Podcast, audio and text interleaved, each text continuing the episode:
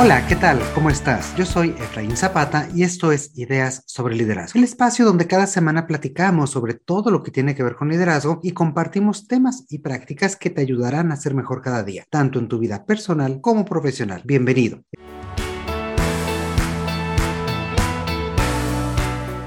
Esta semana, más específicamente este martes 8 de marzo, se conmemora el Día Internacional de la Mujer. Y en este sentido, hemos hecho una pequeña tradición el dedicarle un especial énfasis al liderazgo femenino en estas fechas. Sin duda, cada día las mujeres consiguen nuevos espacios y oportunidades, aunque también continúen enfrentando diferentes retos para lograr esa equidad en diferentes países. Para charlar un rato sobre el liderazgo femenino y su impacto en diferentes áreas como es la organizacional, la social, política y muchas otras, tengo el gran gusto de estar con Patricia Núñez. Además de ser una amiga, ella es referente en México a través de sus investigaciones en temas de género y ha tenido la oportunidad de apoyar a innumerables líderes a través de su trabajo como investigadora, académica y consultora. Hola Pati, ¿qué tal? ¿Cómo estás? Muy bien, gracias Efraín. Y pues gracias, gracias por acompañarnos el día de hoy, sobre todo en estas fechas que toca conmemorar, generar conciencia y reflexionar sobre cómo abrir más y más espacios y oportunidades de liderazgo para mujeres, ¿no te parece? Sí, muchísimas gracias por, por, invitarme a estar en una fecha tan especial, porque pues representa muchas cosas, ¿no? Yo creo que has mencionado el verbo indicar, conmemorar. Hay gente que dice festejar, pues se enojan muchas personas porque ¿qué se puede festejar si sigue habiendo tanta injusticia, inequidad, etcétera? Y sigue siendo, pues seguimos siendo como mujeres pues muy vulnerables en varios ámbitos, ¿no? Entonces, pues sí, muy agradecida y muy honrada de estar en este espacio contigo gracias. Y bueno, yo sé que también este es un tema que has investigado personalmente, pues ya desde hace muchos años. Así que me gustaría comenzar preguntando, ¿por qué? ¿Por qué es importante estudiar el liderazgo femenino? Te voy a decir algo que siempre he pensado. Uno investiga cosas que le interesan y que le hacen sentido. Entonces, pues vas a decir que, ¿por qué no investigué si pican más las hormigas rojas que las negras? Porque verdaderamente eso no era de mi interés ni de mi área de estudio. Soy una mujer que en carne propia he vivido retos, desafíos, justicias, injusticias. Entonces, yo estaba muy chiquita cuando empecé a darme cuenta de estas noticias de la primera ministra en la India, la primera mujer que quiere ser astronauta. En el 68 me tocó vivir, además del movimiento el 68, los Olímpicos, y recuerdo que fue la primera mujer que encendió el pebetero olímpico, Enriqueta Basile. Entonces, imagínate que te acuerdas de memoria de todas estas cosas, nombre y situación. Me empezó a llamar mucho la atención esto de la primera mujer en varios ámbitos, porque yo crecí en una familia, éramos cinco mujeres, mi abuela materna, mi mamá, mi hermana mayor, una prima de mi edad y yo. Entonces, a nosotros nos enseñaron a hacer muchas cosas que aparentemente no eran de mujeres, desde vivir mm. solas, las cinco mujeres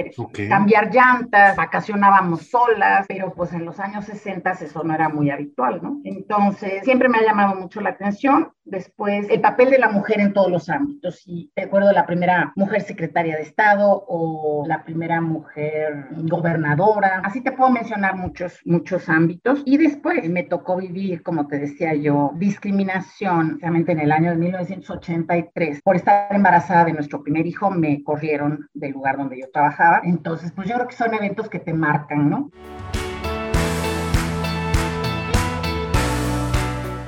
¿Por qué es diferente liderar? ¿Por qué es diferente pues esta parte del trabajo siendo mujer? Mira, yo creo que no podemos evitar circunscribirnos a la sociedad en la que vivimos y pues tú sabes que es más bien machista. Entonces, eso no creas que sucede nada más en México. Eh, hay una señora, pues que yo descubrí, igual que muchas otras, descubrimos a, a Sheryl Sandberg en las pláticas de TED Talk. y luego tuve oportunidad de leer su libro y todo. Y ella platica una anécdota de, de su hermano, una compañera de estudios y ella, y de cómo se habían preparado para un examen final. Sé que el hermano solamente leyó un capítulo de todo lo que tenían que leer de un curso de literatura de no sé qué, que la, amiga y ella, bueno, hicieron notas, ya sabes, cuadros sinópticos, resumen, todo. Acaba el examen y, y, ¿cómo te fue? Ay, no, pues es que me faltó el punto tal de tal. Y el hermano, de maravilla, me fue de maravilla. Ella empieza también a hacer sus investigaciones y resulta que a ustedes desde chicos aprenden a estar muy seguros de sí mismos y de su potencial. Y fíjate, también hay por ahí un estudio que dice que a ustedes los contratan por su potencial y en cambio a nosotras nos contratan por los logros que ya demostramos haber tenido. Qué grueso, ¿no? Claro, ¿no? Pues es como, como una medición diferente, ¿verdad? Desde ahí. Totalmente distinta. Entonces, no solo sucede en México, donde, bueno, ya sabes que hay estudios, no es que yo suponga o crea esto del machismo, en otras sociedades donde también dices, oye, pues no se vale que que yo tenga que demostrar todo lo que hice y traiga mis medallas y logros y certificaciones, y el otro por su potencial ya esté ahí sentado ocupando un puesto que podría ser mío, ¿no?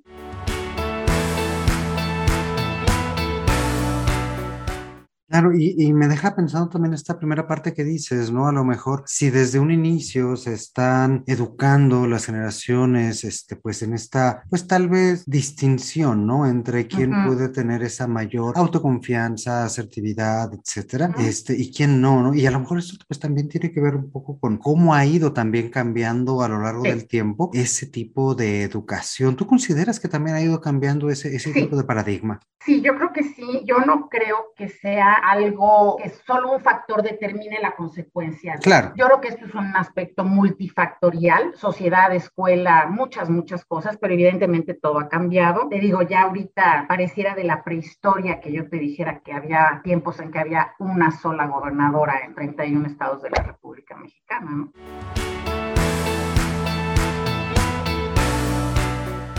¿Cuáles son, consideras que han sido como estos, estos cambios, estas transiciones? O sea, por ejemplo, me llama mucho la atención este, este dato que nos das, ¿no? De que este, una mujer es más bien contratada por sus logros que por su potencial. ¿Esto consideras que sigue siendo la prevalencia el día de hoy? Oye, Efraín, esa pregunta está dificilísima. Tendría yo que averiguarlo a más conciencia para no inventarte algo. Pero, pero lo que sí he visto es que al menos las mujeres que yo he conocido que tienen altos puestos a nivel político, corporativo, ONGs, tienen una gran autoestima, autoconocimiento y autoestima. Entonces yo creo que eso ayuda a tener esa confianza en sí misma para poder sentirse seguras, pues expresarse bien en una entrevista de trabajo. Yo creo que el acceso a la educación también ha sido otro factor importante. Y sabes que esto fue dicho por una de las que yo entrevisté, la independencia económica que tienes cuando tú tienes tu empleo y tú tienes el ingreso producto de tu empleo y puedes decir, yo quiero hacer lo que yo quiera con mi dinero, ¿no? Y fíjate que una de las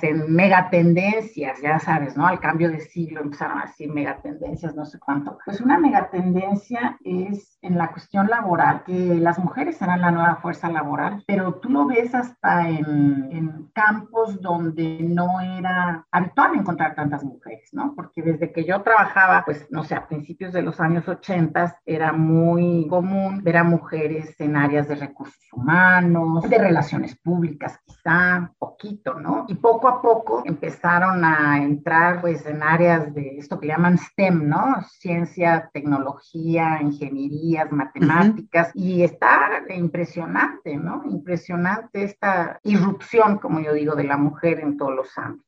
Lo que me sigue preocupando es que no lleguemos, o sea, si somos más de la mitad de la, de la, población en México y hemos entrado en tantísimos, por ejemplo, en las universidades hay también datos duros, ¿no? De muchas universidades con más mujeres matriculadas, muchas de ellas con mejores resultados académicos, y luego no ves así el 50% de los asientos de la suite corporativa, ¿no? Del C-Office y nada, ocupado por mujeres, sigue siendo un porcentaje muy chiquito.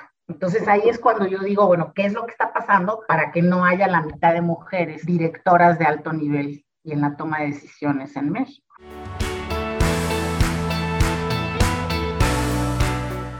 ¿Qué es lo que está pasando justamente para eso? Uh, Julio, otra vez vuelvo a esta cuestión de que es multifactorial. Lo que yo he visto más cercanamente, te voy a hablar de mis alumnas, es que muchas de ellas obviamente deciden casarse, siguen trabajando, pero muchas no siguen escalando aquella escalera o subiendo la escalera corporativa porque empiezan a tener más responsabilidades en casa, ¿no? Como mamás. No quiero decir con esto que no hayan mamás exitosísimas y CEOs, pero lo que yo he visto es en varias industrias es que, las mujeres deciden por, ahora sí que es una decisión propia, por mutuo propio, no seguir creciendo, ya sea por mantener un equilibrio entre su vida personal y familiar o porque son pues quienes llevan mayor carga en la crianza de los hijos, ¿no? Es un tema que tendría que analizarse más a profundidad, Efraín, porque yo también creo que hay algunas estructuras organizacionales que, impiden este famoso techo de cal, ¿no? que es tan debatido y tan polémico. Pues siguen habiendo muchas empresas que, que la mayor parte de sus ejecutivos de altísimo nivel son hombres, pues parecería un club de Toby, ¿no? Entonces, no está tan fácil.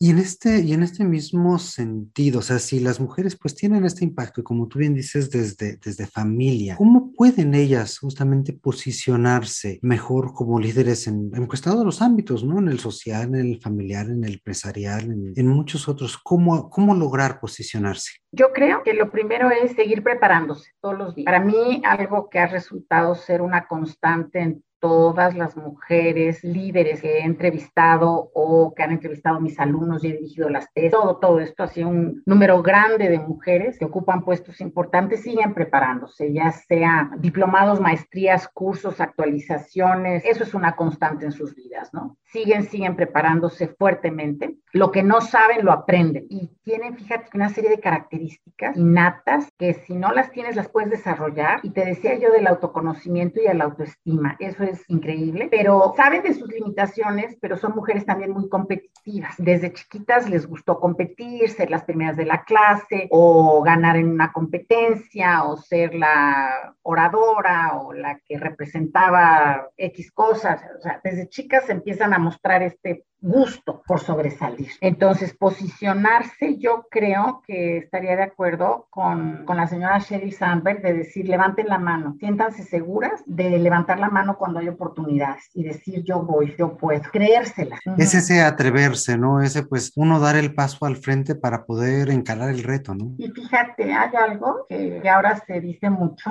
este, este famoso empowerment o el empoderamiento, y yo digo que, pues sí, mamás luchonas, si nos vemos en el espejo y todas las mañanas puedo ser la más empoderada, pero si en la organización en la que yo estoy colaborando no tengo la oportunidad de tomar decisiones, no soy empoderada. Es puro cuento, es puro, puro rollo. El estar empoderado es poder tomar decisiones, poder hacerte responsable de. Y para tomar decisiones y hacerte responsable, lo tienes que hacer, punto. Yo creo que este es un buen parámetro justamente para evaluar el nivel de impacto que tienen las mujeres en los diferentes ámbitos, ¿no? Su capacidad para tomar decisiones en el lugar donde estén, incluso en la casa, ¿no? O sea, si si realmente una mujer puede tomar las decisiones este, que pueden ser trascendentales, también se está posicionando allí y también está ejerciendo su liderazgo a nivel familiar. Y está siendo un ejemplo y un referente para sus hijos, ¿no? Exacto. Entonces yo sí creo que ese es un punto importante, pero que no se quede en el rollo o en la moda. Ya ves que está como muy común esto de eres una guerrera y eres una mamá luchona. ¿Cuántas decisiones tomas al día? ¿A cuántos impactas con tus decisiones? Estudios hay de sobra donde hay mejores resultados financieros en las empresas cuando tienes mujeres tomando decisiones. Esta diversidad de género, pues es otra perspectiva para ver las cosas que yo creo que es también una perspectiva interesante, ¿no? Y a mí me gusta mucho verlo como un complemento, no como competencia, quién es mejor, si tú o yo, Por supuesto. sino estamos ante un mismo escenario, bueno, tus perspectivas, mis perspectivas, y eso va a enriquecer la decisión que tomemos.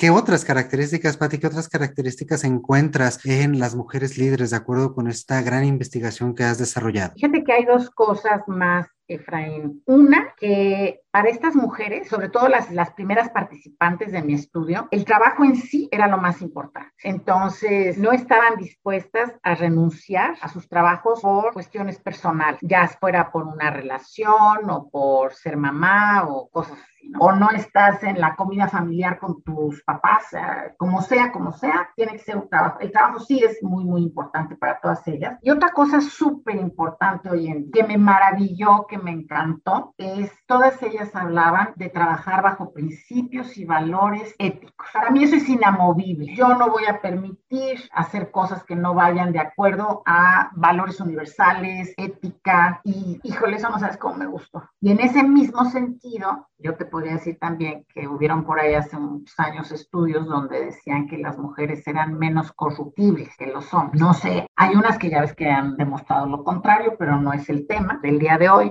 al menos las que yo tuve oportunidad de entrevistar sí lo mencionaron y su interés por impactar en actividades de responsabilidad social. Haz de cuenta que reconocen su posición de privilegio en la sociedad y de que han tenido mejores y más oportunidades y lo que tú quieras, pero esa situación de privilegio las hace conscientes de su responsabilidad como líderes. Y entonces ayudan a causas importantes, eh, ya sea ellas formando parte activa de consejos o de fundaciones o haciendo propiamente labores de responsabilidad. Por supuesto, son sensibles a ese tipo de, necesidades, ¿no? Y en función de ello las apoyan, sobre todo, pues como dices, basadas en, ese, en esos principios, en esos valores que poseen. ¿Algún valor en particular que te haya saltado, que tú hayas dicho, este creo que vale la pena rescatar a lo largo de, de las entrevistas, de todo ese trabajo que has realizado? Sí, fíjate que las que pertenecen al ámbito político, la honestidad.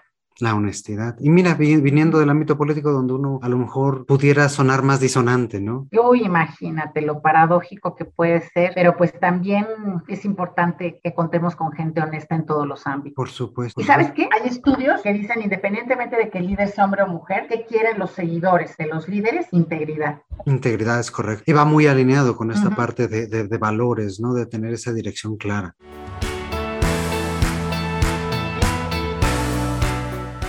Claro, y fíjate, yo sé que pues tú eh, lees muchos artículos, te mantienes muy atenta a toda esta parte de investigación y de documentación del impacto de las mujeres. ¿Qué artículo, qué dato, qué cifra eh, reciente es como lo que más te ha impactado, lo que más te ha llamado la atención? Tú que llevas pues literalmente una vida estudiando esto. Que no supera el 5% de mujeres CEOs en México, no superamos ese porcentaje. Eso me sigue impactando.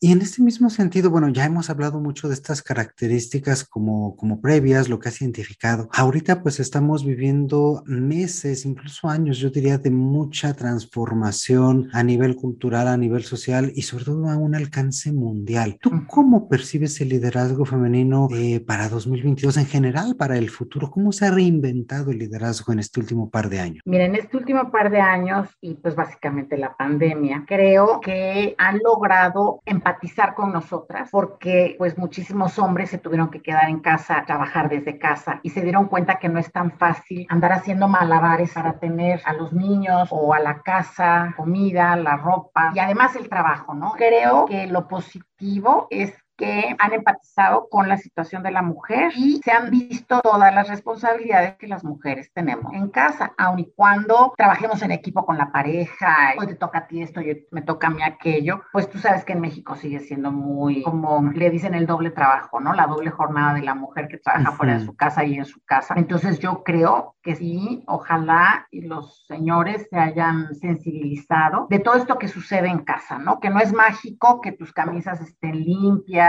o que la cama esté tendida, ¿no? O que los platos estén lavados, muchas cosas, porque a la hora de pandemia, pues había muchas mujeres que salían a trabajar, vamos a poner que tenían su puestazo en una empresa y entonces pues alguien les venía a ayudar a casa, pero acuérdate cuando no confiabas si alguien entrara a tu casa, sobre todo los primeros meses de pandemia, ¿no? claro. Que te cerraste a piedra y lodo y decías nadie entra, nadie sale. Yo sí creo eso que, lo positivo es que, se logre sensibilización y empatía hacia todo lo que pasa en una casa.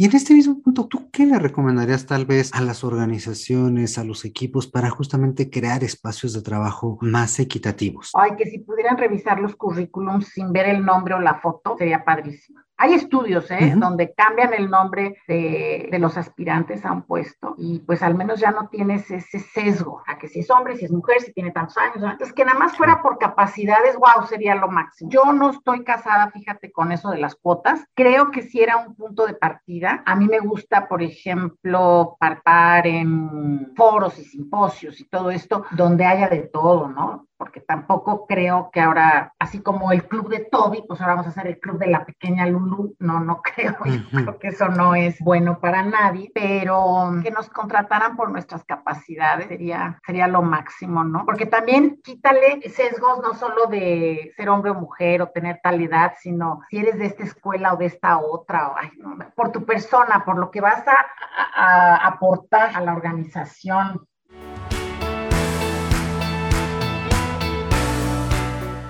cada que tenemos aquí un, algún invitado en este tipo de entrevistas, hay una cosa que siempre me gusta preguntarles. Y esta es, si tú tuvieras la capacidad de regresar tal vez en el tiempo, tal vez 5 o 10 años, y darte a ti misma un consejo sobre liderazgo, ¿cuál, ¿cuál sería este consejo para ti? Seguir haciendo lo que te hace feliz. Eso es lo que yo les diría. Genial. Yo creo que muy breve, muy sustancioso, hacer lo que cada, cada uno de nosotros nos hace felices. Y eso yo creo que da dirección a lo que hacemos todos los días y nos da pues esa razón de ser también, ¿verdad?